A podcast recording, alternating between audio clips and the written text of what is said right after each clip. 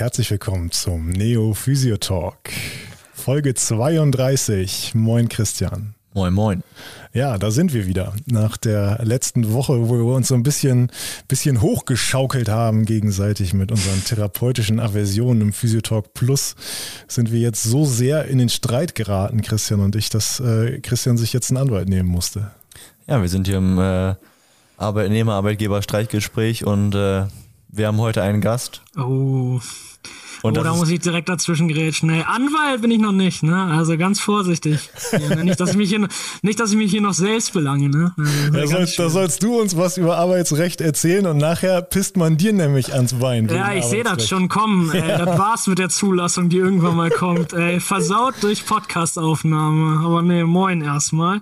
Aber keine Rechtsberatung, liebe Zuhörer, bitte merken. Ja. Also unser Podcast hat zwar das Potenzial, deine Karriere zu versauen, aber er hatte auch das Potenzial, dein Haus zu retten. Also ist ja, ist ja auch schon absolut, mal eine gute Sache. Absolut, aber. immerhin etwas, ja. Eine andere Geschichte war brenzlig, kann man sagen. Kann man sagen. Die Leute, die es verstehen. Vielleicht zu früh der Joke, aber hey. Ja, okay. Zu Gast ist übrigens Tore. Ach ja, ich habe auch einen Namen, genau. Moin, ich bin Tore, ich studiere noch. Ich kann es jetzt nochmal wiederholen, ne? ich muss es nochmal sagen. Keine Rechtsberatung, ich bin nur Student in Bremen, wohne ich. Naja, aber ich schreibe bei meinem ersten Staatsexamen, das heißt, ganz ultra unqualifiziert bin ich zumindest nicht. Und vielleicht kann ich ein bisschen mit euch über das Arbeitsrecht quatschen. Ja, auf jeden Fall auf, auf, dem besten Weg zum Staranwalt, der Tore. Absolut. Ja, wir haben eben schon ein bisschen gequatscht. Und äh, ja, jetzt wollen wir doch mal direkt das erste Thema anreißen, denn wir haben euch bei Instagram gefragt nach ein paar Stories, Anekdoten, nach Beiträgen. Eine Sprachnachricht und viele Beiträge haben wir auch tatsächlich bekommen, aber ich möchte erstmal anfangen ähm, mit, äh, ja, mit einem Umstand, der sicherlich vielen Physiotherapeuten in Anstellungen bekannt ist. Mir ist es persönlich auch aus einem meiner ehemaligen Anstellungsverhältnisse bekannt. Ähm, da war es die Regel, dass wenn der erste Termin meinetwegen um 8 Uhr anfängt, irgendjemand muss ja da sein, die Praxis aufschließen, alles vorbereiten, alles eben, was dazugehört. Und dann wurde von uns erwartet, dass wir um 7.30 Uhr da sind, dass wir dann aufschließen, alles vorbereiten. Wie gesagt, um 8 begann der erste Termin und es war in dieser Praxis so geregelt, dass unsere Arbeitszeit dann eben auch erst um 8 begann. Das fand ich immer nicht so cool. Deswegen wird das jetzt bei uns in der Praxis auch ganz, ganz anders geregelt. Äh, Vielleicht können wir da einfach mal anfangen, Tore. Wie ist denn da die arbeitsrechtliche Situation? Gebt auf jeden Fall einen Daumen hoch für eure Praxis, denn ihr macht das schon ganz richtig tatsächlich. Also ist gar nicht mal so ein einfaches Thema tatsächlich. Arbeitszeit, da haben sich schon so einige Gerichte auch drüber gestritten und es gibt auch immer noch meiner Einschätzung nach keine ganz stringente Linie dazu, aber so wie ihr das gerade erklärt habt, kann man das schon relativ eindeutig beantworten. Grundsätzlich kann man erstmal sagen, dass Arbeitszeit erstmal jede Tätigkeit ist, die zu der Befriedigung eines fremden Bedürfnisses äh, aufgewandt wird. Klingt sehr schön, auf jeden Fall. ähm, ja, nicht so schweinisch denken jetzt. ja, da kann man sich, ist, einfacher ist, glaube ich, dann erstmal die Frage, was ist keine Arbeit? Hm, zum Beispiel keine Arbeit wäre jetzt der Arbeitsweg. Also wenn Christian zu euch in die Arbeit läuft ähm, oder im Auto fährt oder krabbelt oder Fahrrad fährt oder wie oder was. Fahrrad, kommt, Fahrrad kommt nicht vor. Meistens krabbel ich tatsächlich. Ja, meistens krabbelst du. Das habe ich nicht eingeschätzt, so ungefähr. Ähm, ja, das sind ähm, ja auch Functional Pattern, ne? Doch gut. Oder, oder Lunges oder so macht ihr. Ja, Lunges genau. zur Arbeit ist auch eine geile Idee. Naja, aber da erkennt man ja gleich schon an diesen Beispielen, ähm, den Arbeitsweg kann man erstmal so gestalten, wie man Bock hat. Ne? Wäre ja auch ein bisschen seltsam, wenn derjenige, der krabbelt, jetzt zwei Stunden zur Arbeit braucht das ist Arbeitszeit. Ne? Das kann man, glaube ich, mal so überlegen. Zumindest in eurer Branche ist es dann doch recht offenkundig, dass das keine Arbeitszeit ist. Es gibt natürlich Berufe, bei denen es anders ist. Zum Beispiel hast du den, ich sag mal, den, den Fernfahrer im Außendienst oder so. Da kann es auch gut sein, dass die, die Arbeitszeit auch mal an der Haustür beginnt, wenn er ins Auto lossteigt. So, ne? Es ergibt, glaube ich, Sinn. Ja. Ist ja auch Aber abhängig davon, was, was im Arbeitsvertrag für einen Arbeitsort vereinbart ist, ne? Ja, auf jeden Fall, genau. Das ist auch wichtig, weil da beginnt dann die Arbeitszeit nämlich. Ähm, an dem vereinbarten Arbeitsort ist mal ganz gut, wenn man das wirklich klar vereinbart hat, weil sonst wird es immer schwierig, da tatsächlich auch eine sinnvolle Aussage zu treffen. Weil es kann halt sein, dass man sagt, ist die Eingangstür, es ist die Umkleidekabine, denn zum Beispiel auch das Umziehen. Ähm, ihr habt ja, glaube ich, auch, ich war ja schon mal bei euch, habt ihr ja. auch zum, habt ihr so Poloshirts oder nicht, richtig? Oder? T-Shirts. T-Shirts, okay. Ja. T-Shirts habt ihr. Po Polos Ja, hatte ich noch am Boden geblieben, ne? Nee, Am Boden nee, geblieben. nee, nee, Polos hatte ich in der Praxis vorher und da hatte ich keinen Bock Ah, mehr drauf. Ja, okay, alles klar. Ja, das ist der Vorteil, wenn man seine eigene hat. Ne? Da kann Ja, man ja, die genau. eigene kleine Ordnung machen. Aber ja, das gehört halt auch zur Arbeitszeit. Ne? Es ist halt, wie gesagt, im fremden Interesse, also betrieblich, Betriebseinheitlichkeit zeigt das, Hygiene, whatever, alles Mögliche. Also immer, wenn es fremdnützig ist für den Arbeitgeber, kann man sich grundsätzlich so als Grundsatz merken, Arbeitszeit. Ah, das geht auch aus dem Gesetz hervor. Also das wäre immer ganz gut als Jurist, wenn man auch mal ins Gesetz reinguckt. Ähm, also der Arbeitsvertrag ist ein Dienstvertrag für diejenigen, die es nicht wissen.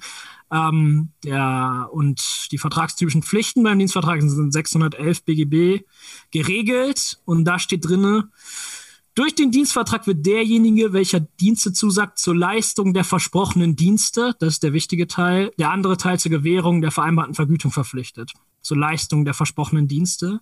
Und die versprochenen Dienste sind eben nicht nur die Hauptleistungspflicht, wie jetzt meinetwegen bei euch das, das Therapieren, ähm, sondern auch alles, was im unmittelbaren Zusammenhang damit steht. Das heißt, irgendwelche Dokumentationen, die vielleicht morgens zu machen, Computer hochfahren, keine Ahnung, ob ihr die Bänke vorbereiten müsst. Auch das Aufschließen natürlich der Praxis muss man, steht natürlich auch in einem inneren Zusammenhang. Wenn die Praxis nicht aufgeschlossen wird, kann auch kein Patient reinkommen, so, ne? Also so kann man sich das überlegen. Mm. Es gehört also relativ viel dazu. Wie gesagt, ein schwieriges Thema, vor allen Dingen, wann genau es startet. Immer gut, das im Arbeitsvertrag genau festzulegen, wo der Arbeitsort ist. Was auch immer schön ist, wenn man so einen Zeitstempel hat. Das haben einige Unternehmen, viele aber auch nicht, weil es auch nicht so, da wird es dann immer recht leicht, ne? Wenn man so einen Ja. Stempel hat, wo man sich mit seiner Karte reinballert, dann weiß man, okay, ich habe jetzt um 8 Uhr mich eingeloggt, 8 Uhr beginnt meine Arbeitszeit. So. Ja. Ja.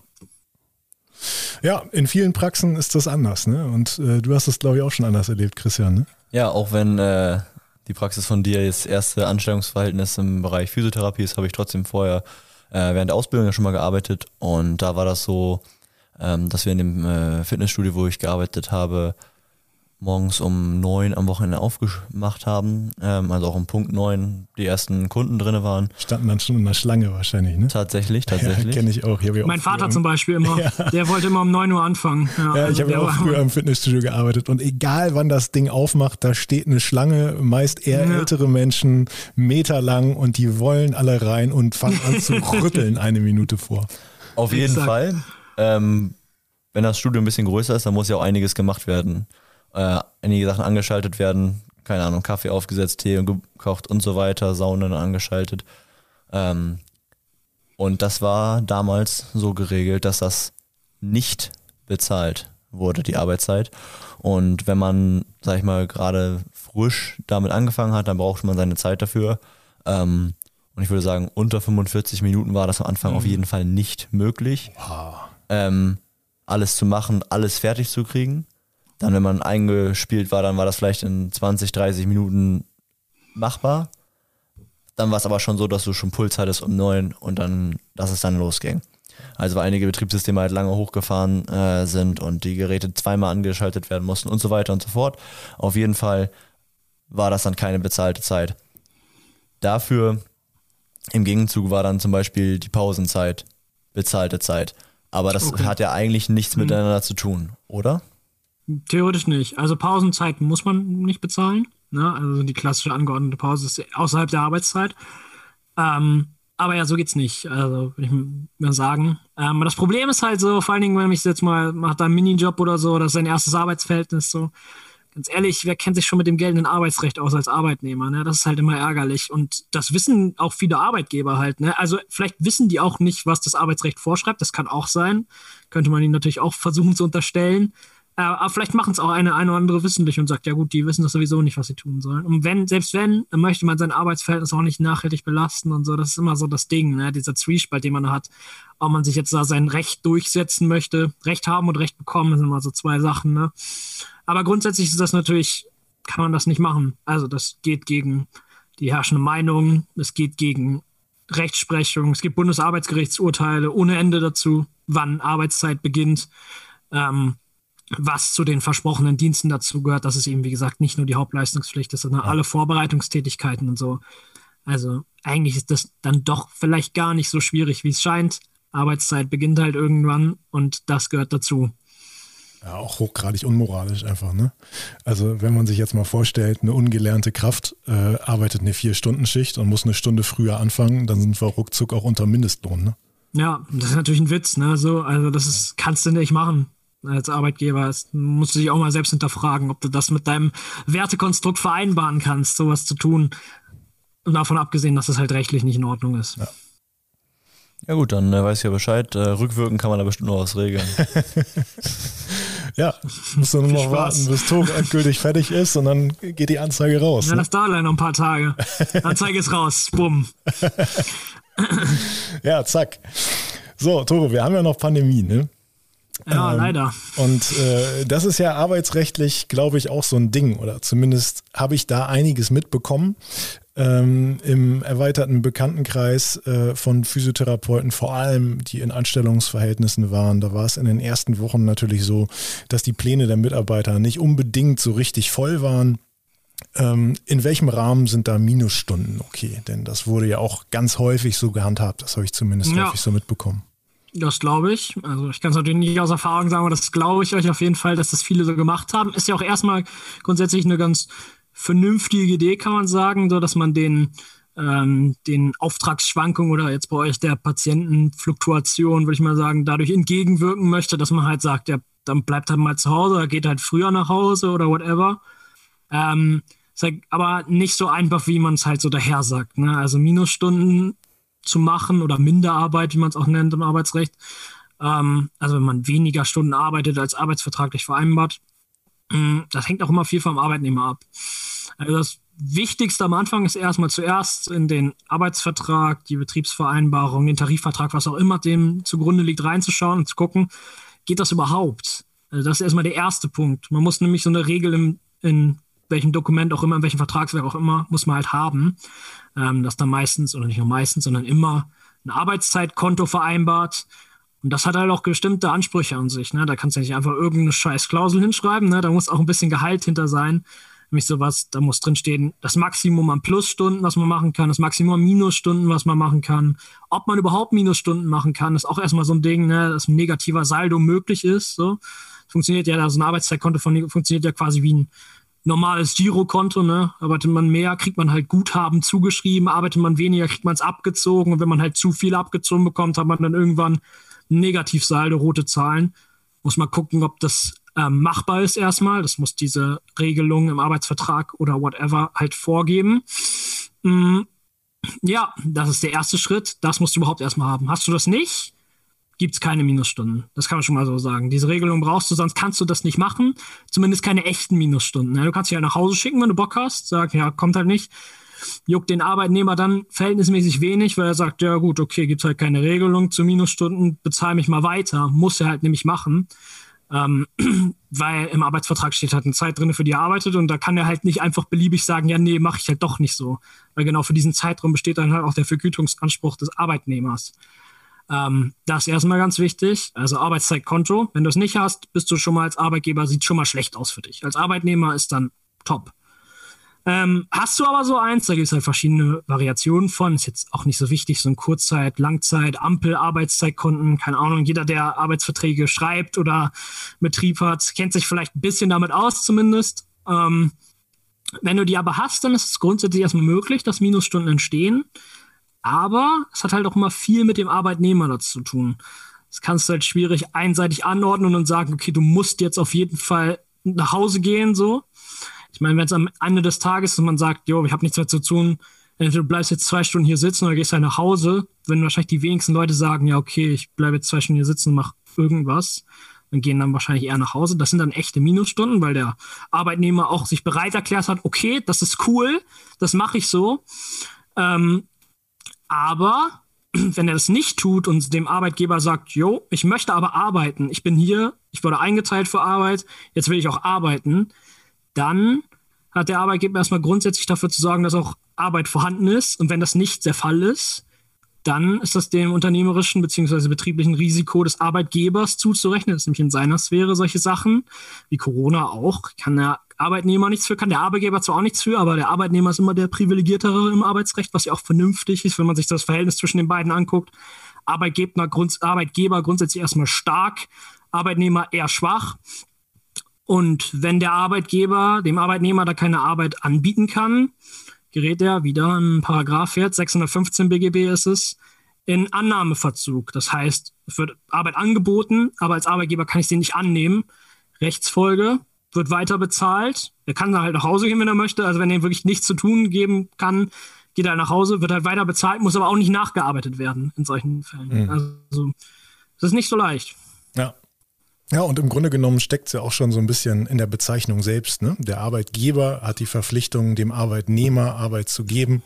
Und äh, wenn er dieser, dieser Aufgabe eben nicht nachkommen kann, dann äh, denke ich auch, insbesondere im Fall der Pandemie, dann ist das eben ein reines Unternehmerrisiko. Ne? Denn äh, bei einem Arbeitgeber wandert letztlich auch immer ein bisschen mehr Geld in die eigene Tasche. Und äh, ja, wenn es dann eben das, äh, zu, zu, zu solch einem Fall, äh, zu einem unvorhersehbaren Fall kommt, dann fällt das in meinen Augen klar ins unternehmerische Risiko und dann muss das Geld eben aus der gleichen Tasche auch wieder rausfließen.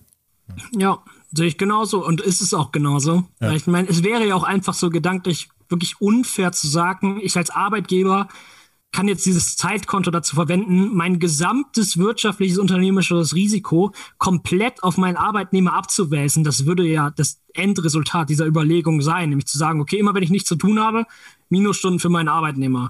Das ist ja nur ein Vorschuss, der dann, also man bezahlt ja trotzdem weiter, ist ja quasi ein Vorschuss, aber irgendwann muss das ja auch wieder zurückarbeiten. Ne? Also das ja. wäre ja, wenn all solche Situationen immer echte Minusstunden wären, also diejenigen, die auch zurück, also nachgeholt werden müssen, das wäre sehr, sehr nachteilig für den Arbeitnehmer. Ähm, ja, deswegen finde ich persönlich auch fair so. Ja. Ja, und wir haben ähm, eine Sprachnachricht bekommen von einem Hörer. Die geht, glaube ich, in eine ganz ähnliche Richtung. Vielleicht können wir die einfach mal eben abspielen. Muss ich hier einmal kurz raussuchen. Hier sind ja technisch äh, hochgradig versiert. So, warte mal. Ich glaube, es klappt. Moin, moin. Bei uns haben im Februar ganz viele Patienten abgesagt aufgrund der Wetterverhältnisse.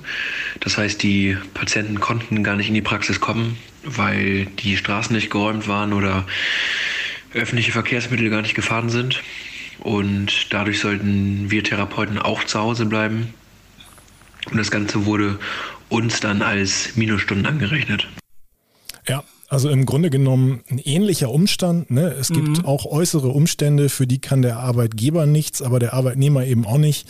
Äh, gleicher Schnack oder wie siehst du das arbeitsrechtlich, Tu? Ist prinzipiell schon eigentlich der gleiche Schnack. Also wenn ein Patient nicht kommen kann ähm, und dadurch Einnahmeausfälle für den Arbeitgeber entstehen, ist das eben genau dieses betriebliche Risiko, ob er jetzt aus Corona-Gründen nicht kommen kann oder aus weil Glatteis draußen ist, ist da sei da erstmal dahingestellt.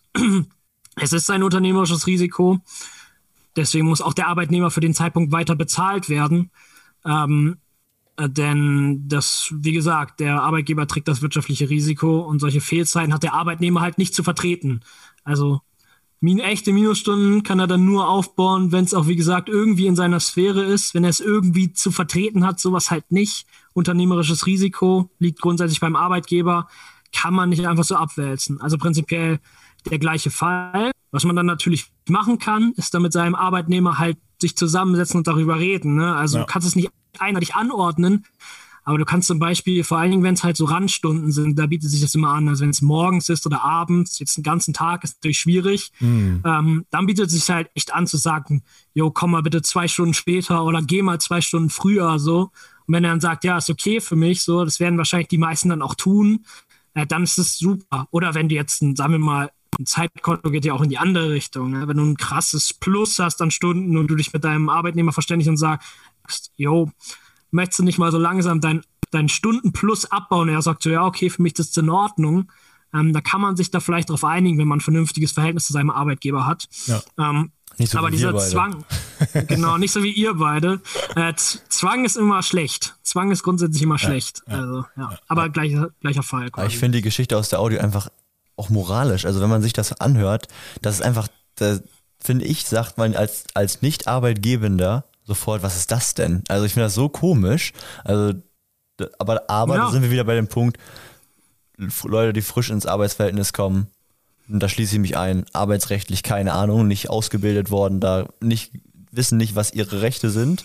Ähm, Zu Recht. Und was du schon gesagt hast, finde ich, dass man auch erstmal die Balls haben muss, um sich mit seinem Arbeitgeber hinzusetzen und zu sagen, hey, äh, sehe ich nicht so.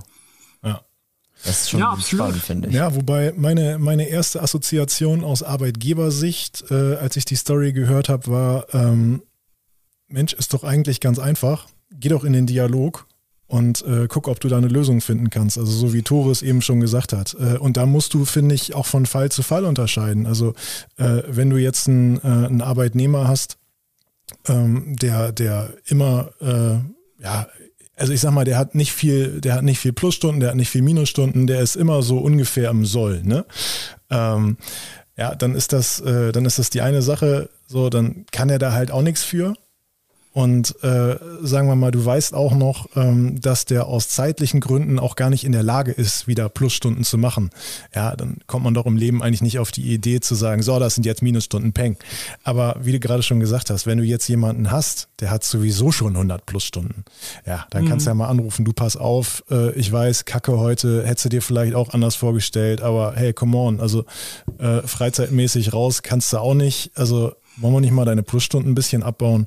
Also das wäre so meine erste Assoziation. Bei diesem Pandemie-Thema, da, bei diesem Pandemie-Thema, da habe ich äh, eine ganz klare Meinung, äh, Arbeitgeberrisiko, also in Unternehmerrisiko, ähm, auch weil es mich unheimlich aufgeregt hat, gerade im ersten Lockdown. Also natürlich hatten alle Panik. Ich hatte auch voll Angst, dass die ganze Praxis den Bach runtergeht.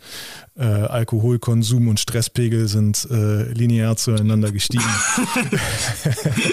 Aber äh, ja, gleichzeitig äh, wurde mir richtig schlecht, wenn ich gehört habe, was andere Praxen gemacht haben. Also äh, die haben sofort von jetzt auf gleich alle Sozialversicherungspflichtigen in volle Kurzarbeit geschickt. Die haben sofort alle Minijobber entlassen.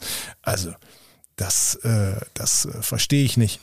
Verstehe ich nicht, wie man ne? das mit seinem Gewissen vereinbaren kann. Also das, das geht für mich einfach gar nicht. Finde ich persönlich auch. Also man muss auch nicht immer jeden Sachverhalt bis ins letzte Detail verrechtlichen, ne? Auch bei solchen Sachen. Es gibt auch, es sind immer noch auch zwei Menschen erstmal, ne, auf Ja. der ersten Ebene, der Arbeitgeber und Arbeitnehmer. Man kann sich auch mal auf so einer humanen Ebene begegnen und halt einfach in den Dialog gehen miteinander. Es ist halt nicht so schwierig, mit seinem Arbeitnehmer zu reden, anstatt einfach so eine dämliche Anweisung zu geben, zu sagen, jo, du bleibst jetzt auf jeden Fall zu Hause, ist mir egal, was du dazu sagst, Pech Ja. gehabt, so, ne? Das ist halt schlecht. So wird man auch niemals vernünftiges Arbeitnehmer-Arbeitgeber-Verhältnis haben. Weil ich vermute auch nicht, dass derjenige Zuhörer, der diese Frage gestellt hat, jetzt besonders gut auf seinen Arbeitgeber zu sprechen ist, sagen wir es mal so, wie es ist, weil das ist halt einfach kein, kein gutes Verhalten, so, ne? Da muss schon eine gewisse Fairness muss halt immer dabei sein. Und ja, aber was Christian vorhin gesagt hat mit denen, man muss auch ein bisschen die Balls dafür haben, das zu tun, das stimmt halt schon, weil man möchte halt erstens nicht sein Arbeitgeberverhältnis belasten. Zweitens ist es auch am Ende des Tages, wenn er da Minusstunden reinschreibt, auch gar nicht mal so leicht, das durchzusetzen, dann zu sagen, nö, das sind keine echten Minusstunden. Ich habe ja meine Arbeitskraft angeboten. Was soll das denn jetzt so? Weil im Zivilprozessrecht grundsätzlich ist es immer so, man muss immer das darlegen, was für einen selbst günstig ist. So das ist Grund, grundsätzlich so. Das heißt, ich musste darlegen, dass ich meine Arbeitskraft angeboten habe, tatsächlich, dass ich da gewesen wäre und sowas. Das muss aus Beweisgründen ist immer sowas schwierig. Ne? Dann musst du das vielleicht als Arbeitnehmer irgendwie dokumentieren, am besten E-Mails und sowas aufbewahren und so. Ist nicht so leicht, falls es dann mal irgendwann, das ist natürlich die Endstufe der As Eskalation, dass man das vor einem Gericht austragen möchte, was man Ja. natürlich nicht hoffen möchte, dass man das vermeiden kann vorher, wäre natürlich wünschenswert. Aber ja, es ist halt, wie gesagt, nicht so leicht. Ich habe noch mal eine kurze abschließende Frage zu dem Thema. Ähm, und zwar hat mir ein Hörer geschrieben, ähm, der wollte jetzt keine Audio schicken, ist auch okay. Ich kann das ja für ihn äh, hier vortragen. Und zwar ähm, geht es bei dem in der Praxis, oder er arbeitet jetzt nicht mehr in der Praxis, äh, Glück für ihn, ähm, darum, dass wenn ein Patient in seinem Tagesablauf, also nicht Anfang oder Ende, wie wir es schon besprochen haben, sondern mittendrin absagt und die Praxis bekommt die Lücke nicht mehr gefüllt an dem Tag, also er ruft morgens an, der Patient, und dann schafft halt niemand mehr, den Patienten da reinzuschieben. Effektiv sitzt er also theoretisch, wenn er nicht äh, Handtücher zusammenlegt oder irgendwas macht, eine halbe Stunde rum, kann also gerade nichts machen. Und das wurde dort in der Praxis als Minusstunde gerechnet, also dass du dann quasi nicht acht, sondern siebeneinhalb Stunden am Tag hattest. Ja, geht natürlich auch nicht. Ne? Ist ja das Gleiche. Ist ja, ist ja, prinzipiell ist es erstmal egal, ob der morgens, mittags oder abends absagt, nur weil es jetzt in der Mitte halt ein bisschen ungünstiger ist und schlechter gestaltet werden kann. hast du immer noch dein Recht als Arbeitnehmer, halt jetzt Arbeit von deinem Arbeitgeber zu bekommen und ihn zu fragen, ey, yo, gib mir was zu tun. Sei es dann auch nur meinetwegen, weiß nicht, Gewichte durch die Gegend tragen oder Handtücher oder irgendwelche Dokumentationsarbeiten, irgendwas fällt ja eigentlich immer an. Ne? Also ich vermute mal auch außerhalb des Therapierens habt ihr ja bestimmt auch noch ein, zwei Dinge zu tun, ähm, die man dann auch schön in dieser halben bis Stunde halt machen kann. So, also Arbeit wird halt irgendwie da sein, falls ein Patient in der Mitte ausfällt. Grundsätzlich, wie gesagt, wenn er es nicht anbietet, die Arbeit, Arbeitnehmerverzug wird weiter bezahlt, muss nicht nachgearbeitet werden. So ist der Grundsatz bei solchen Sachen. Mhm. Da ist es egal, ob es eine Lücke im Tag ist oder morgens oder abends morgens oder abends natürlich einfacher, dann zu sagen, oh, wir machen jetzt wirklich eine Minusstunde, weil kannst du halt ja. ausschlafen oder früher ja. dein Bier trinken oder so. Ja, und das ist ja auch häufig dann im Arbeitnehmerinteresse, ne? Also es geht, ja, natürlich, genau. geht natürlich dann auch nach, nach dem individuellen Fall, aber häufig ist das ja schon sehr passend. Und da muss ich sagen, das ist, ähm, was uns da geschrieben wurde, das ist leider ein Umstand, der in vielen Praxen eben Usus ist. Also ich kenne das auch sogar aus einem ehemaligen Anstellungsverhältnis. Ähm, da habe ich 30 Stunden gearbeitet. Ja, das heißt, äh, ich habe äh, an fünf Tagen die Woche sechs Stunden in der Praxis gearbeitet und sechs Stunden ist ja so das Maximum, was du ohne Pause arbeiten darfst. Äh, so, ich habe das dann auch immer ohne Pause gemacht, die sechs Stunden. Äh, aber sobald dann jemand abgesagt hat, wurde mir eine Pause reingedrückt. Und das war eben mhm. auch einer der vielen Gründe, warum ich eben in diesem Arbeitsverhältnis ganz, ganz unzufrieden war und da auch gekündigt habe. Zu Recht, man darf sich halt als Arbeitnehmer halt auch nicht alles gefallen lassen. Ne? Man ja. ist zwar nur der kleine Angestellte in Anführungszeichen, aber man muss sich halt auch nicht verarschen lassen. So ja, nicht, ne? und also. äh, gerade, gerade wenn wir in einem Beruf arbeiten, in dem es einen starken Fachkräftemangel gibt, ähm, dann würde ich mal sagen, äh, wenn der Arbeitnehmer weg ist, dann muss der Arbeitgeber erstmal zusehen, dass er wieder einen rankriegt. Also äh, da sind wir oder da, da, da seid ihr als Arbeitnehmer eigentlich in einer, in einer starken Position als Physiotherapeuten. Ne? Würde ich auch sagen, ne? Ja, ja also noch so ein Ding, ähm, da dreht sich jetzt auch schon wieder um Minusstunden. Das ist aber, glaube ich, auch so die letzte Minusstundenfrage. Ähm, wenn das Arbeitsverhältnis endet und äh, ein Minusstundenkonto noch vorhanden ist, aber es auch noch Resturlaub gibt. Darf das Ganze gegeneinander verrechnet werden? Ja, da, das kann man tatsächlich dann mal relativ kurz beantworten diesmal. Ähm, das liegt nämlich am Rechtscharakter von Urlaub, warum das nicht geht. Ähm, Minusstunden liegen in der Vergangenheit und Urlaub kann immer nur für die Zukunft gewährt werden und auch nicht rückwirkend für irgend, wenn er halt verfällt, dann ist halt verfallen. So, wenn man am Ende des Jahres kann man jetzt nicht sagen, ja, ich hätte gerne für den Februar, ähm, wo ich jetzt 20 Minusstunden gemacht habe, würde ich jetzt gerne rückwirkend Urlaub nehmen. Das funktioniert bei Urlaub halt einfach nicht. Ne? Urlaub geht immer nur nach vorne. Deswegen gibt es da keine Verrechnungen für. Weder von Arbeitnehmerseite noch von Arbeitgeberseite ist das möglich. Ist natürlich erstmal eine ganz findige Idee zu sagen, boah, scheiße, ich habe noch, weiß nicht, 30 Minusstunden, aber ich habe ja noch ein paar Tage Resturlaub. Ja, geil, dann kann ich das jetzt einfach bezahlten Urlaub nehmen und sagen, tschüss. Funktioniert halt aus dem Grund halt einfach nicht, einfach nur aus dem Charakter, den Urlaub halt hat, dass der nicht rückwirkend gewährt werden kann und Minusstunden halt logischerweise immer in der Vergangenheit liegen. Das ist der Grund, warum man das nicht verrechnen kann. Deswegen hm. kann man es nicht gegeneinander aufrechnen. Es ist nicht gleichartig. Ja. Ist mir so auch schon passiert übrigens in einem anderen Anstellungsverhältnis, dass das gegeneinander verrechnet werden sollte. Also äh, tatsächlich alles sehr, es passiert sehr alles, häufig. Ne? Also es gibt es, nichts, was es nicht gibt. Es ne? hat schon seinen Grund, dass wir eine Folge machen über Arbeitsrecht in der Physiotherapie, würde ich sagen. Da gibt es echt viel schwarze Schafe wenn man das finde ich auch, also das ist einfach, ich glaube, man muss das, man muss es nicht erlebt haben, aber man merkt schon ähm, auch im äh, Arbeitgeber-Arbeitnehmer-Verhältnis mit Niklas jetzt, dass du halt schon äh, schlechte oder sehr schlechte Erfahrungen gemacht hast. Ist ja, also muss man, kann man einfach so sagen. So, so, so wie meine Hunde. Schläft doch ganz ruhig. Ja, okay. Aber nee, also ich finde, ähm, was man auch während der Ausbildung gehört hat von ähm, mit Auszubildenden oder Leuten, die gerade fertig geworden sind und dann auch, wenn man äh, von Leuten hört, die jetzt ihr erstes Ver Anstellungsverhältnis haben, Wahnsinn. Also es ist, beschwerst dich über eine schwache berufspolitische Situation in der Physiotherapie und kriegst nicht mal deine eigene Position im Unternehmen oder deinem Arbeitgeber gegenüber hin, weil mhm. der Arbeitgeber dich so runterbuttert oder äh, so komische äh, Statuten vorlebt, die ähm, einfach ja, einfach weltfremd irgendwie sind. Wird es in keinem anderen Berufsfeld so geben, weil das irgendwie anders geregelt ist. Aber in der Physiotherapie macht jeder irgendwie so sein eigenes Süppchen in der Praxis äh, und macht, wie er will. Und keiner sagt, also gefühlt ja was dagegen. Ja, Ja, das ist natürlich also, ärgerlich. Ich, ich verstehe auch ehrlich gesagt nicht, warum. Weil also ich kenne keinen selbstständigen Physiotherapeuten mit Arbeitnehmern, der irgendwie am Hungertuch nagt. Äh, die haben alle einen gescheiten Lebensstandard und äh, ja, also sehe ich einfach nicht.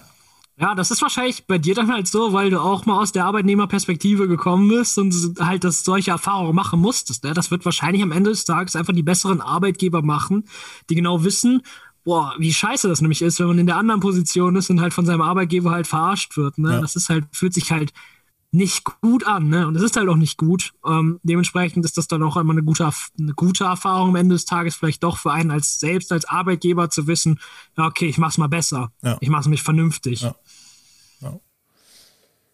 Ja, ich habe auch noch mal eine ähm, kleine Frage hier vorbereitet. Und zwar, ähm, der Arbeitgeber bezahlt seinem Mitarbeiter eine Fortbildung und dieser verpflichtet sich als Gegenleistung für mehrere Jahre im Unternehmen zu bleiben. Ganz, klassisch, ganz klassisch in der Physiotherapie. Ist das zulässig und kann die Rückzahlung bei vorzeitigem Ausscheiden durchgesetzt werden? Also Hm, habe ich jetzt schon ja. von einigen gehört, auch äh, der Arbeitgeber bezahlt, keine Ahnung, MT-Fortbildung und dafür musst du aber dann fünf Jahre oder so. Zehn. Das ist ein Klassiker, ne? Alle Jahre, bis einfach bis Lebensende musst du jetzt in diesem Betriebsleiter. Doppelt lebenslänglich. Die ne? Kinder auch noch. Lebens auf lebenslänglich gebunden. Also wir haben uns schon mal drüber unterhalten, ne, Christian? Ja. Also ich weiß, dass du da eine bisschen andere Meinung wahrscheinlich zu hast, wie die ich jetzt präsentieren werde. Ähm, das heißt mal die grundsätzliche Rechtslage ist.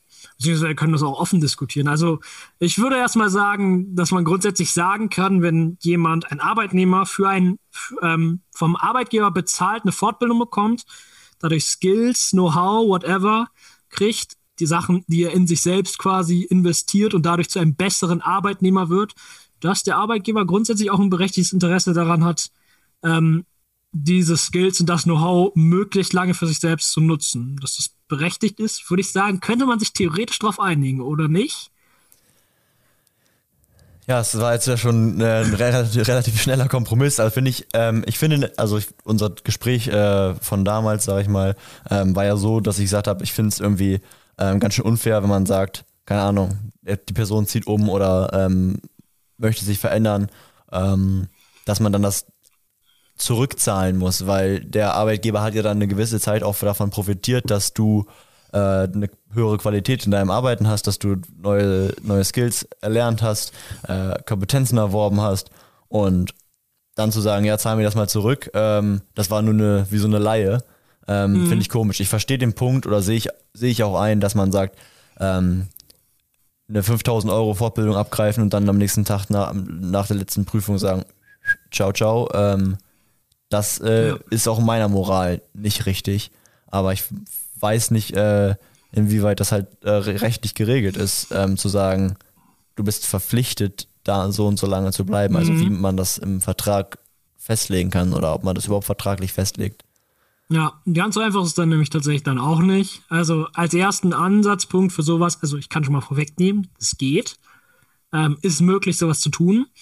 Der erste Ansatzpunkt für sowas ist immer sogenannte Fortbildung und äh, Rückzahlungsklauseln zu vereinbaren, wenn man halt so eine Fortbildung gewährt, mh, wo dann halt auch genau drinne steht, ähm, dass der Arbeitnehmer sich, wenn er diese Fortbildung nimmt, dass er die zwar bezahlt bekommt, sich aber für eine gewisse Zeit binden wird, ähm, und falls er dann doch sich entscheidet, sich nicht binden lassen zu wollen, ähm, die Kosten zurückerstattet, aber halt auch nicht komplett, ne? Also das ist ja schon mal das Ding. Also eine 5000 Euro Fortbildung muss jetzt nicht komplett zurückbezahlen, außer du sagst halt wirklich einen Tag später, okay, ciao Bella. Ähm, das war's denn jetzt. Ähm, aber das ist erstmal der Kern- und Angelpunkt, dass man solche Klauseln erstmal vereinbart. Ne? Das ist schon mal wichtig. Machst du das nicht als Arbeitgeber, ähm, dann kannst du dich nicht nur von deinem Arbeitnehmer, sondern auch noch von deinem Geld verabschieden. ähm, das ist erstmal der wichtige erste Punkt. Mm, Also wie gesagt, es geht, es ist möglich, aber ganz einfach ist es halt auch nicht. Es ist auch nicht jede Fortbildung, nicht irgendein so ein dulli Eintagesseminar, sage ich jetzt mal in Anführungszeichen, berechtigt jetzt dazu, dass das zurückbezahlt werden soll. Auch so Sachen, die jetzt meinetwegen ein Sprachkurs oder sowas, der jetzt irgendwie aus innerbetrieblichen Gründen gemacht wird, weil man irgendwie, weiß ich nicht, keine Ahnung, vielleicht ein dämliches Beispiel für euch, aber alles, was so innerbe nur innerbetrieblichen Nutzen hat, erstmal nicht. ähm, der Arbeitnehmer muss durch die Fortbildung schon einen gewissen geldwerten Vorteil erhalten. Das heißt, seine Qualität und seine Möglichkeiten am Arbeitsmarkt müssen durch diese Fortbildung gesteigert worden sein. Das heißt, mhm. wenn, wenn ich das gemacht habe, bin ich jetzt grundsätzlich erstmal besser aufgestellt und kann dann, habe jetzt mehr Optionen, mich neu zu orientieren, sowas in der Richtung. Das ist schon mal wichtig. Also die muss einen gewissen äh, Qualitätsgrad haben, diese Fortbildung. Und dieser Vorteil, den man erlangt, der wird dann im Verhältnis gesetzt zur Dauer der Bindung, die möglich ist. Also je höher der Vorteil, der, den man erlangt ist, desto mehr Bindung. Und die Qualität, die dieser Vorteil halt beinhaltet, wird meistens auch an der Dauer, wie lange so eine Fortbildung halt gedauert hat, daran festgemacht. Ähm, ist zwar nicht der einzige Indikator, aber halt schon ein ganz guter Indikator, wenn man sagt, ja, okay, das war jetzt eine Fortbildung, die hat jetzt über, weiß nicht, ging über mehrere Monate, meinetwegen über zwei Monate, ähm, dann ist die schon mal nicht so schlecht, ähm, qualitativ wahrscheinlich relativ hochwertig, hast du da irgendwas mitgenommen. Ähm, und aber du kannst es auch nicht aussuchen jetzt, wie lange du den Arbeitnehmer jetzt binden möchtest, sondern es gab halt schon ein paar Leute davor, die sich mal darüber Gedanken gemacht haben, wie was denn so fair ist, zum Beispiel auch das Bundesarbeitsgericht, ähm, was da recht wichtig ist, hat da Grundsätze aufgestellt, also dass immer eine gewisse Dauer an Fortbildung zu einer gewissen Dauer an Betriebsbindung führt gibt da so eine schöne Tabelle, die man sich angucken kann. Ähm, zum Beispiel bei einer Fortbildung, die bis zu einem Monat dauert, ähm, darf maximal bis zu sechs Monate an, den, äh, an das Unternehmen gebunden werden. Und im Maximum ist es dann eine Fortbildung, die mehr als zwei Jahre dauert, was schon eine extreme Fortbildung wahrscheinlich sein muss. Ähm, da kannst du dann bis zu fünf Jahre ein Unternehmen binden. Dann, also da hat man schon mal hier so ein bisschen Verhältnis, eine Staffelung gemacht, so was möglich ist. Also es ist alles genau festgelegt. Falls es nicht diesen Grundsätzen entspricht, dann ist die Klausel auch unwirksam. Ne? Also dann ist halt, wenn ihr dir sagt, ja, du hast jetzt einen Monat, äh, hast einen Monat Fortbildung gemacht und warst jetzt fünf Monate hier, ich will alles zurückhaben, geht halt nicht so einfach. Ne? Also ja. das ist ähm, auch ganz wichtig zu, sich zu merken. Dann wird auch nur, muss auch nur zurückgezahlt werden, wenn der Grund ähm, für die Auflösung des Arbeitsverhältnisses aus der Sphäre des Arbeitnehmers kommt ähm, also wenn der Arbeitnehmer jetzt eigenbedingt sagt, nö, ich möchte jetzt nicht mehr hier arbeiten, ich möchte jetzt kündigen und gehen. Oder, das ist aber nicht ganz sicher, ähm, wenn es eine personenbedingte Kündigung gibt. Also wenn jemand halt viel Scheiße baut, sag ich jetzt mal, und man den rauswirft. Dann könnte man mal noch sagen, dass es dem Arbeitgeber eher nicht zu ja, genauso wie Christian quasi. wenn man den rauswerfen müsste, dann würde er alles zurückzahlen wahrscheinlich. Ja, und dann äh, letzter Punkt, dann ist dann halt die Höhe der Rückzahlung. Also gehen wir mal davon aus, keine Ahnung, die hat 5000 Euro gekostet, die Fortbildung. Sagen wir nur hypothetisch. Die ging einen Monat lang, dementsprechend sechs Monate bin ich gebunden. Ne? Ähm, aber ich sage nach drei Monaten, okay, ich möchte jetzt gehen. Dann staffelt sich das immer weiter runter. Es gibt Leute, die sagen, das ist so eine Jahresstaffelung, aber klassisch ist es so eine Monatsstaffelung. Das heißt, um jeden Monat bei sechs Monaten reduziert sich dann der Rückzahlungsbetrag um ein Sechstel. Das heißt, nach drei Monaten musst du noch die Hälfte bezahlen. Bist du was drei Monate da, bis drei Monate zu früh gegangen, musst du noch die 2500 Euro bezahlen. Ja. Das ist legitim und durchsetzbar und so wird es gemacht. Das klingt für mich aber auch relativ fair, muss ja, ich sagen. Ich auch. Also, ich persönlich äh, auch. wir haben das bisher so gehandhabt, äh, wenn ich für jemanden eine Fortbildung bezahlt habe, dann habe ich gesagt, okay, pass auf, also äh, ich bezahle das jetzt und äh, dafür erwarte ich aber, dass du danach auch noch ein bisschen hier bleibst und nicht sofort Adieu sagst.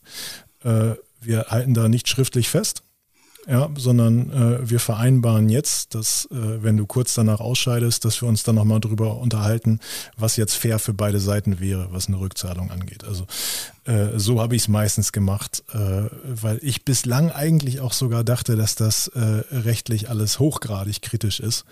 Ähm, ich könnte mir aber auch vorstellen, dass äh, in physiotherapeutischen Praxen das Ganze so ein bisschen, so ein bisschen überzogen wird, dieser ganze Bogen. Ne? Mhm. Kann natürlich gut sein. Das ja. glaube ich nämlich auch. Da sind wir wieder bei dem Punkt, man weiß gar nicht, was man darf und wenn der Gegenüber kommt und sagt, mach das mal, dann machst du es vielleicht auch. Ja. Aber ich finde das ja, eigentlich klar. voll fair. Also ähm, mit der Staffelung und so weiter finde ich schon ganz ja, in Ordnung. Also die Rechtsprechung hat sich natürlich auch ein bisschen was zu überlegt. Ne? Also klar, es ist natürlich unfair, dem Arbeitnehmer dann das volle Risiko dann dazu rüber zu ballern und zu sagen, er muss halt immer alles zurückzahlen, wenn du frühzeitig gehst. Aber es ist auch unfair zu sagen, der Arbeitgeber bezahlt dir eine Fortbildung und du kannst abhauen, wann du willst, musst halt nichts ja, dafür also zurückgeben. Wenn, ne? also wenn ich mir jetzt zum Beispiel, wenn ich mir jetzt zum Beispiel vorstelle, ein Arbeitnehmer bekommt die komplette manuelle Therapie bezahlt, äh, habe ich jetzt gerade gar nicht auf dem Schirm, was das kostentechnisch so macht. Äh, aber dauert ungefähr zwei Jahre der Lachs. Äh, ich glaube, fünf Schleifen sind es. Und äh, wenn du dann einen Tag nach dem Examen sagst, okay, adieu mit Ö, ich bin weg, ne? Ähm, dann ist das schon klar, dass da was zurückfließen muss. Allerdings muss man ja auch sagen, äh, der Erwerb der neuen Kompetenz tritt ja nicht mit dem Zeitpunkt der Zertifikatsausstellung ein, sondern ist ja eigentlich auch ein schleichender Prozess. Das heißt, in irgendeiner Art und Weise müssten wahrscheinlich diese zwei Jahre in Ausbildung mit Wissenszuwachs jetzt auch wieder berücksichtigt werden. Mhm. Also selbst in dem Fall würde ich nicht sagen, der Arbeitnehmer muss jetzt alles zurückzahlen, aber schon einen größeren Teil wahrscheinlich. Ja, das ist auch korrekt so. Ja, ja. hast du recht. Ja. ja. ja gut, bin ich ja gar nicht so ein Unmensch. Nee, gar nicht. Ey. Voll fairer Arbeitgeber einfach. Vorzeigemäßig hier ja, das wollte ich gemacht. Ge einfach. Geht mein Bestes, ja. So muss es sein, so muss es sein. Ja. Ja, eine ähm, Hörerin hat uns noch geschrieben, die war auch nicht ganz so zufrieden mit ihrem Arbeitgeber wie äh, anscheinend viele von euch, wenn wir das, uns das so durchlesen. Ähm, ich lese einfach mal vor. Mhm. Ich habe während eines privaten Umzugs meinen Arbeitsschlüssel verloren. Meine Chefs sind hoch und tief gegangen, weil sie angeblich keine Versicherung für den Schlüssel hatten. Ich soll doch bitte bei meiner Versicherung schauen, ob diese den Verlust abdeckt und wenn nicht, soll ich für die Unkosten aufkommen, die sie mit mehreren tausend Euro angegeben haben.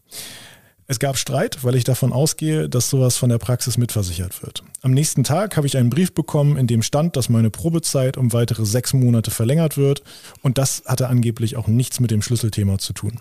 Ein paar Monate später habe ich gekündigt und ich musste auch nie was zahlen.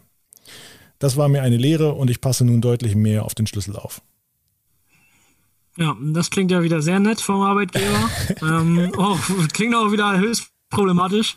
Ähm, also grundsätzlich erstmal, wenn überhaupt so ein Anspruch entstehen könnte in der Theorie.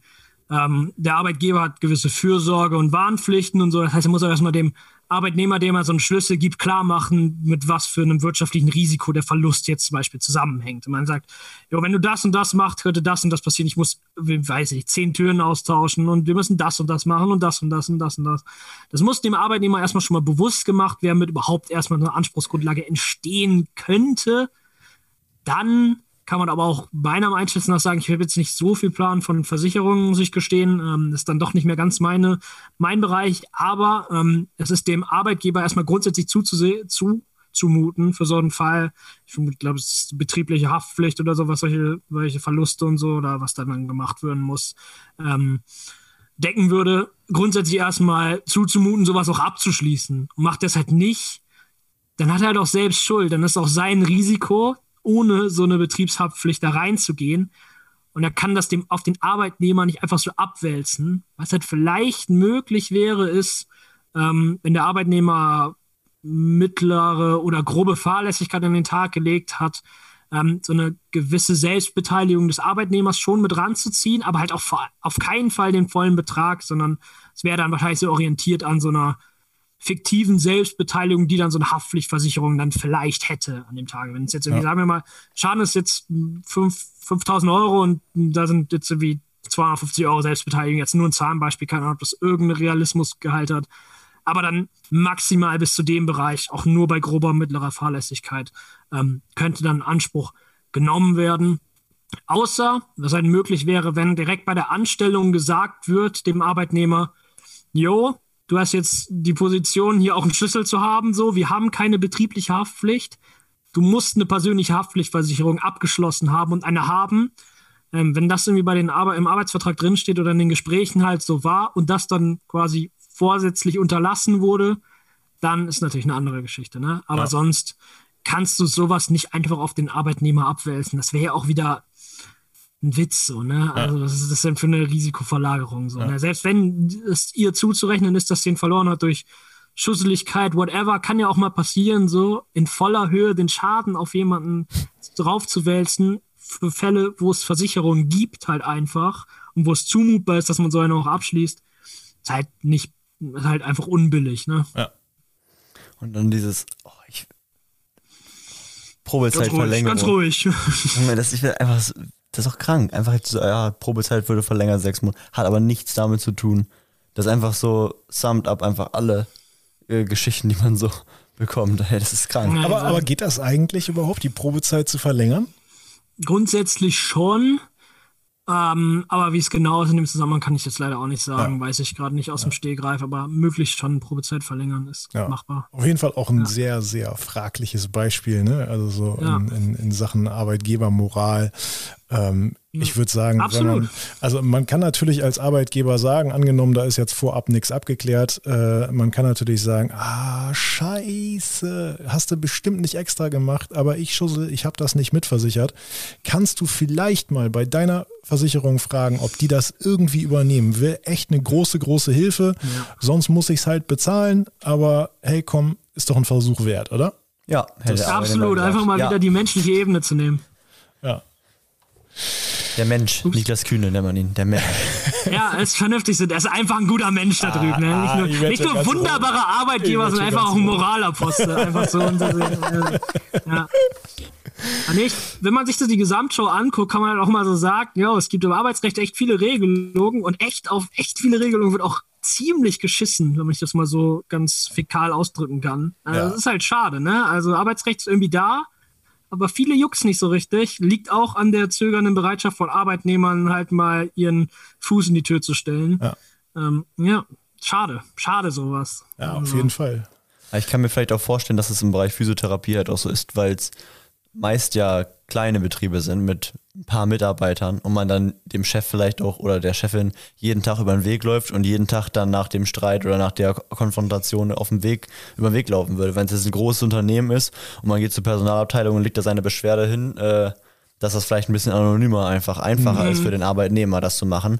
Und ähm, dass es, keine Ahnung, auch eher ja so ist, dass bei uns alles per Du ist, eigentlich eher näher und so. Niklas sagt wahrscheinlich, ich muss meinen letzten Chef sitzen, da wahrscheinlich kommt jetzt. Aber solche Sachen, dass man einfach eigentlich, eigentlich ein nahes Verhältnis hat und dann schwer hat, äh, diesen weiten Schritt oder diesen Schritt für Distanz zu gehen, glaube ich.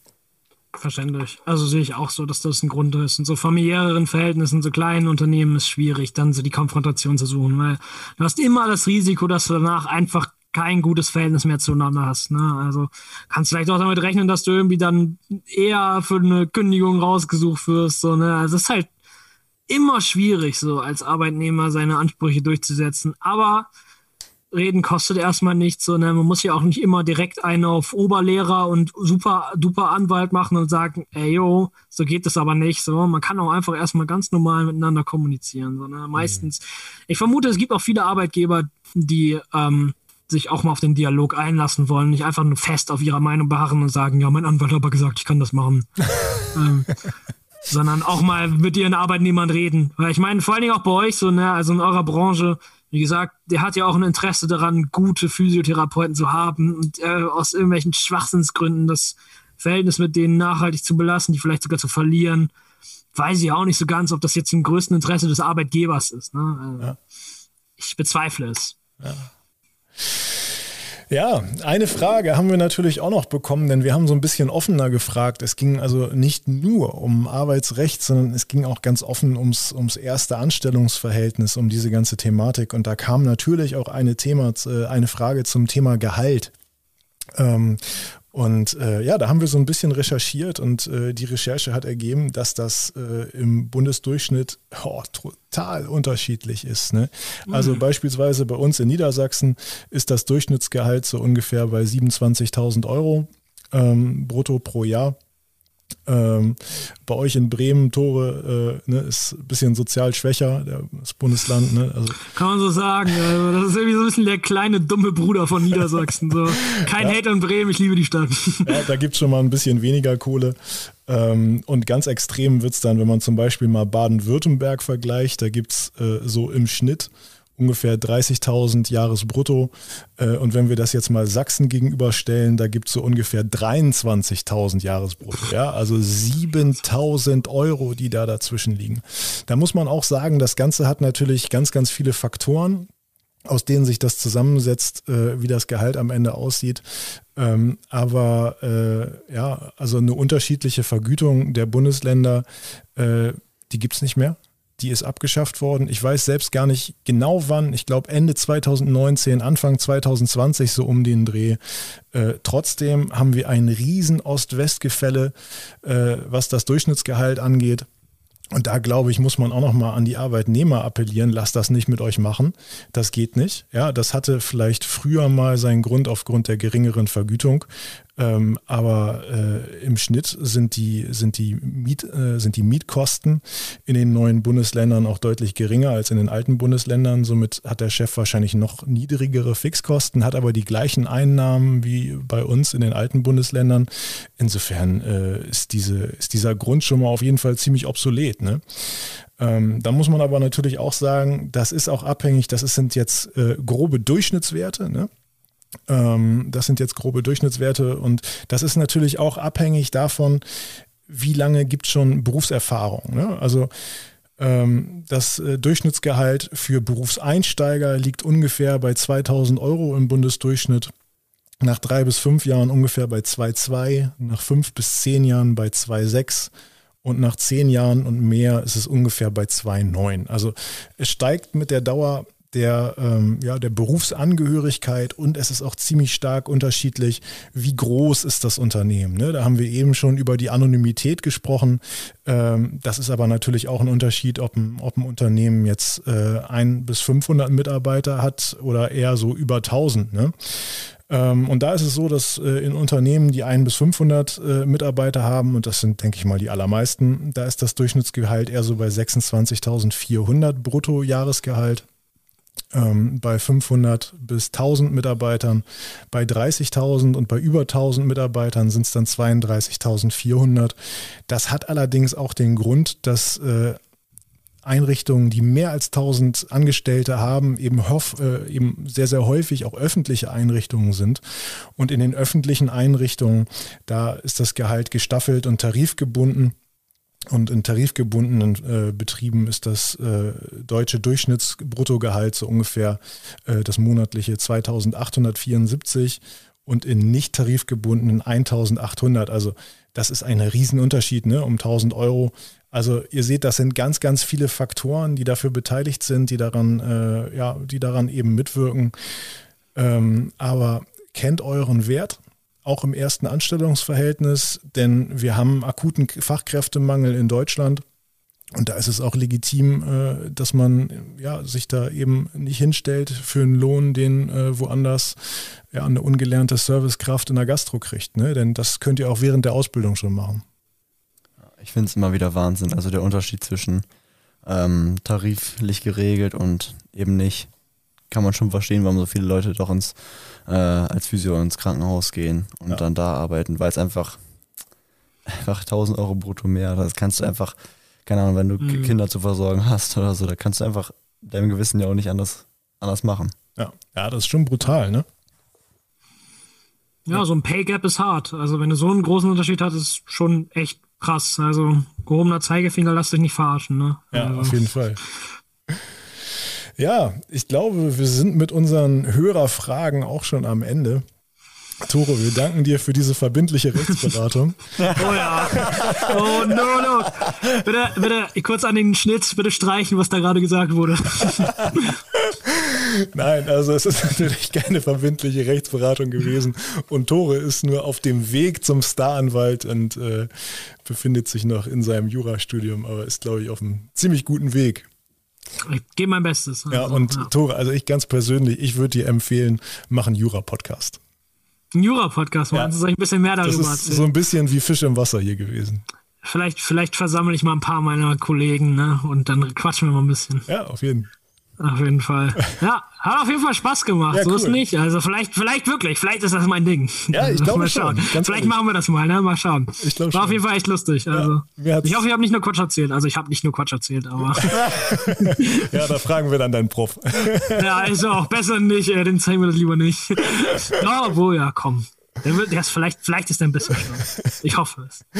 Ja, auf jeden Fall. Vielen, vielen Dank. Also mir hat es auch einen riesen Spaß gemacht. Äh, Christian, du bist jetzt äh, hoffentlich besser beraten für unsere nächste Streitigkeit. Ja, ähm, äh, nächstes Mal bringe ich Tore auf jeden Fall mit und äh, in, dem, in diesem Sinne würde ich sagen, ich nehme meinen Laken und bin raus. Alles klar, bleibt uns gewogen. Tschüssi. Ach, und ah, ein Nachtrag, ein Nachtrag. Nächste Woche. Physiotalk Plus, das dürfen wir nicht vergessen. Ich war in der Charité und wir hatten einen, äh, einen Aufnahmeort, der war legendär. Also äh, historischer Hörsaal im Campus der Charité. Sehr, sehr cool. Wir haben über einen Präparationskurs gesprochen. Äh, sehr, sehr interessante Gäste, sehr coole Folge. Also jetzt abonnieren und nächste Woche in der Plus-Folge dabei sein. thank you